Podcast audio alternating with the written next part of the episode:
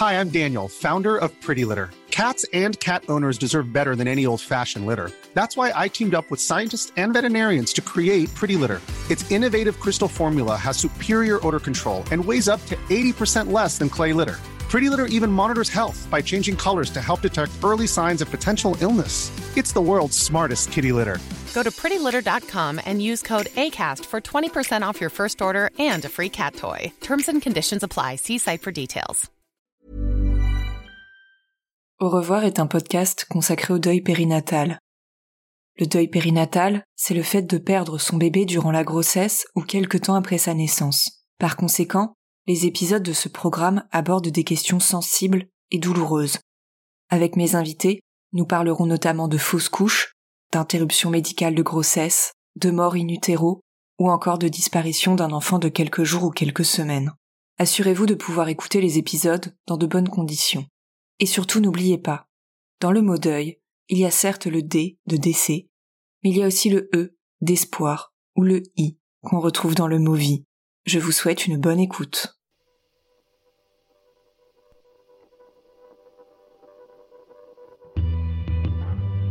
Hello tout le monde Pour cet été, j'ai eu envie de vous proposer un nouveau format d'épisode. J'écoute beaucoup de podcasts et je trouve ça toujours très intéressant d'en découvrir et de vous en faire découvrir de nouveau. Alors pendant les mois de juillet et d'août, je vous retrouve toutes les semaines pour mettre en avant un podcast, sa créatrice, et un épisode qui aborde la question du deuil périnatal. Une manière de mettre à l'honneur des projets super intéressants et d'autres façons d'évoquer la perte d'un bébé et les retentissements que ce drame peut avoir dans nos vies. Le concept, il est simple.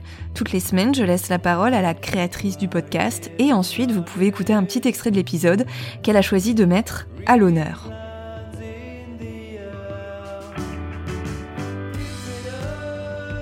Pour ce cinquième volet, vous allez rencontrer la formidable Laetitia, la créatrice du podcast Derrière les sourires. Derrière les sourires, c'est un programme que j'aime beaucoup car il aborde énormément de tabous, de non-dits.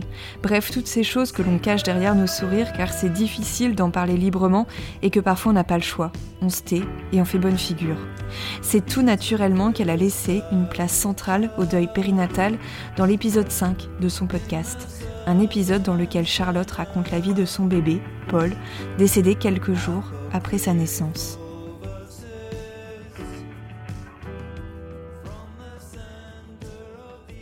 Coucou Sophie, bonjour à toutes et à tous. Moi, c'est Laetitia Giovanni, je suis la créatrice du podcast Derrière les sourires. J'ai 40 ans, je vis en région grenobloise, j'ai deux enfants, un mari et je travaille dans l'événementiel. Début 2018, nous sommes rentrés en France après avoir vécu euh, cinq années aux États-Unis et le retour a été très difficile pour moi.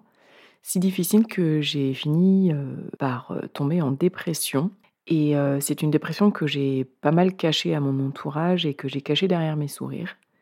Et quand je suis enfin sortie de cette dépression, j'en ai, parlé publiquement et j'ai réalisé qu'il y avait beaucoup de gens qui vivaient des choses difficile, très difficile, et qu'en fait personne n'en parlait vraiment, euh, qu'il y avait une espèce de pudeur autour de, des épreuves qu'on traversait dans la vie.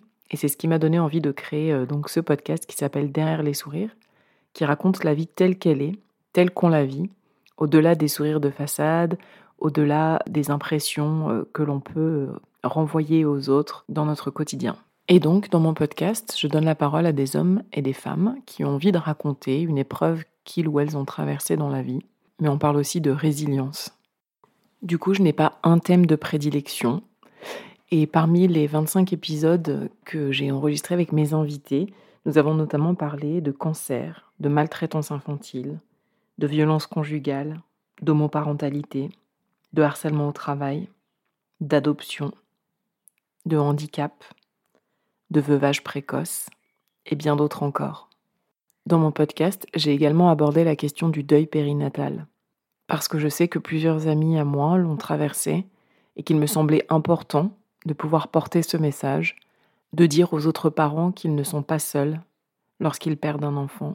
Dans l'épisode numéro 5, qui s'intitule L'odeur caramel à la vanille de ta peau, j'ai eu l'honneur de recevoir Charlotte, qui m'a raconté son histoire, sa grossesse et la naissance de son petit Paul. Charlotte, c'est une amie à moi. Elle est solaire, elle a un sourire authentique, elle inspire la joie de vivre, Elle croque la vie à pleines dents. Et j'ai appris euh, au détour d'un post Facebook qu'elle avait perdu le premier enfant à qui elle a donné vie. Quand j'ai lancé mon podcast, je lui ai proposé euh, de raconter son histoire, de raconter l'histoire de Paul. Et elle m'a fait l'honneur d'accepter et est venue parler donc de, de son vécu. L'histoire de Paul, elle commence par l'amour très fort entre Charlotte et Jérémie, leur désir de fonder une famille, une grossesse tout à fait normale et sans complications qui ira jusqu'au terme. Et c'est au moment de l'accouchement que les choses se compliquent et s'accélèrent. Les médecins posent un diagnostic en trois lettres. H, F, M. Hémorragie fœto-maternelle. Paul s'éteint dans les bras de ses parents, six petits jours après sa naissance. Pour reprendre les mots de Charlotte, c'est l'histoire d'une vie qui s'écrit dans la mort. Mais au-delà de ce deuil, nous avons parlé de renaissance, de résilience, de résilience pour soi, pour son couple, des liens qui unissent à jamais Charlotte et Jérémie, de la peur d'envisager de fonder une famille à nouveau, et de la vie qui reprend le dessus. Parfois, Charlotte se décrit comme amputée. Un morceau d'elle s'en est allé avec Paul dans cette chambre d'hôpital. Je n'ai pas vécu la perte d'un enfant, mais je peux comprendre ce qu'elle ressent. Moi, je vous dirais que Charlotte, elle est rayonnante, pétillante et inspirante. Et je sais que son récit pourra aider beaucoup de parents endeuillés. L'année qui a suivi, j'étais quand même dans un état assez dramatique, euh, très mal. Jérémy, il a tenu, il a tenu pour moi, je pense. Il y a un instinct de survie quand j'ai commencé à juste avoir retrouvé un peu d'envie. Parce que tu rentres chez toi et t'as cet appart que t'as acheté euh, pour te faire un cocon avec cette chambre et ce lit pour ton bébé que tu n'as pas. Enfin, c'est une douleur qui est indescriptible quand je suis rentrée chez moi, boitant, marchant à peine, avec mes seins qui, qui coulaient, euh, mon ventre énorme, en comprenant même pas que j'avais accouché au milieu. Voilà, c'est un truc. Ben, Jérémy, évidemment, le vivait, mais pas de la même manière. Et donc il y a eu pas mal de mois où euh, on a été aussi euh, en conflit parce que je lui en voulais, j'avais l'impression que je voulais qu'il souffre comme moi je souffrais et j'avais l'impression qu'il souffrait pas mais c'était complètement faux. Il souffrait tout autant différemment et il a aussi tenu pour moi et quand moi j'ai commencé à aller mieux, lui a craqué.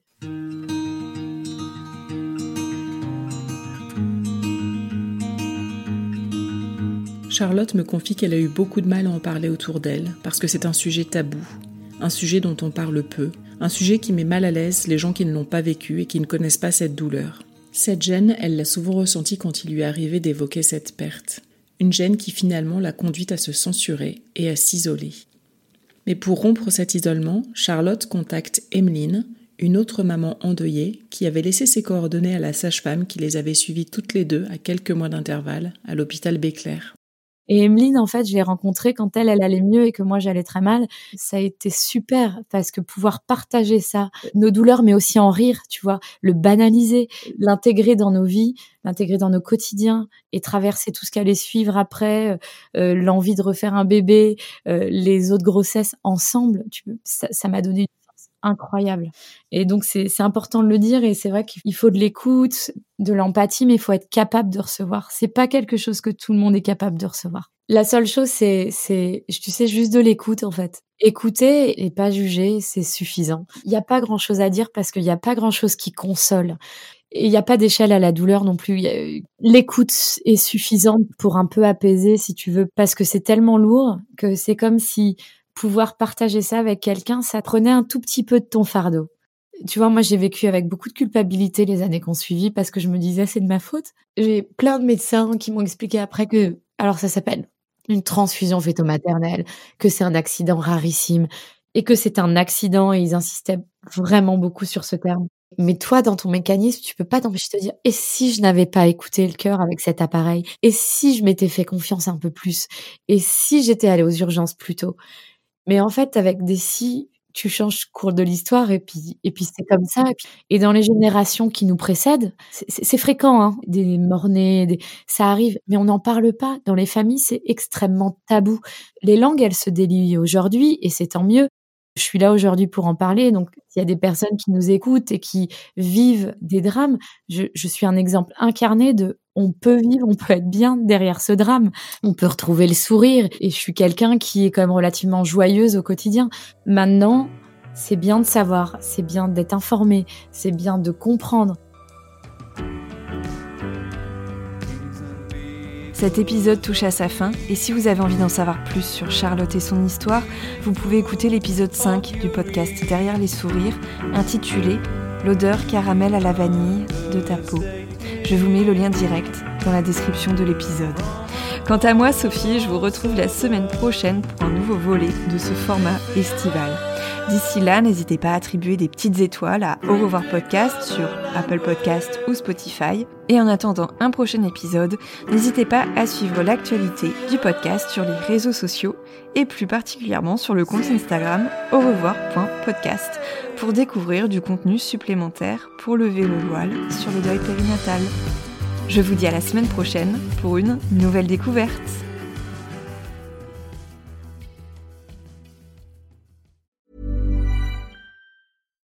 Hi, I'm Daniel, founder of Pretty Litter. Cats and cat owners deserve better than any old-fashioned litter. That's why I teamed up with scientists and veterinarians to create Pretty Litter. Its innovative crystal formula has superior odor control and weighs up to 80% less than clay litter. Pretty Litter even monitors health by changing colors to help detect early signs of potential illness. It's the world's smartest kitty litter. Go to prettylitter.com and use code ACAST for 20% off your first order and a free cat toy. Terms and conditions apply. See site for details.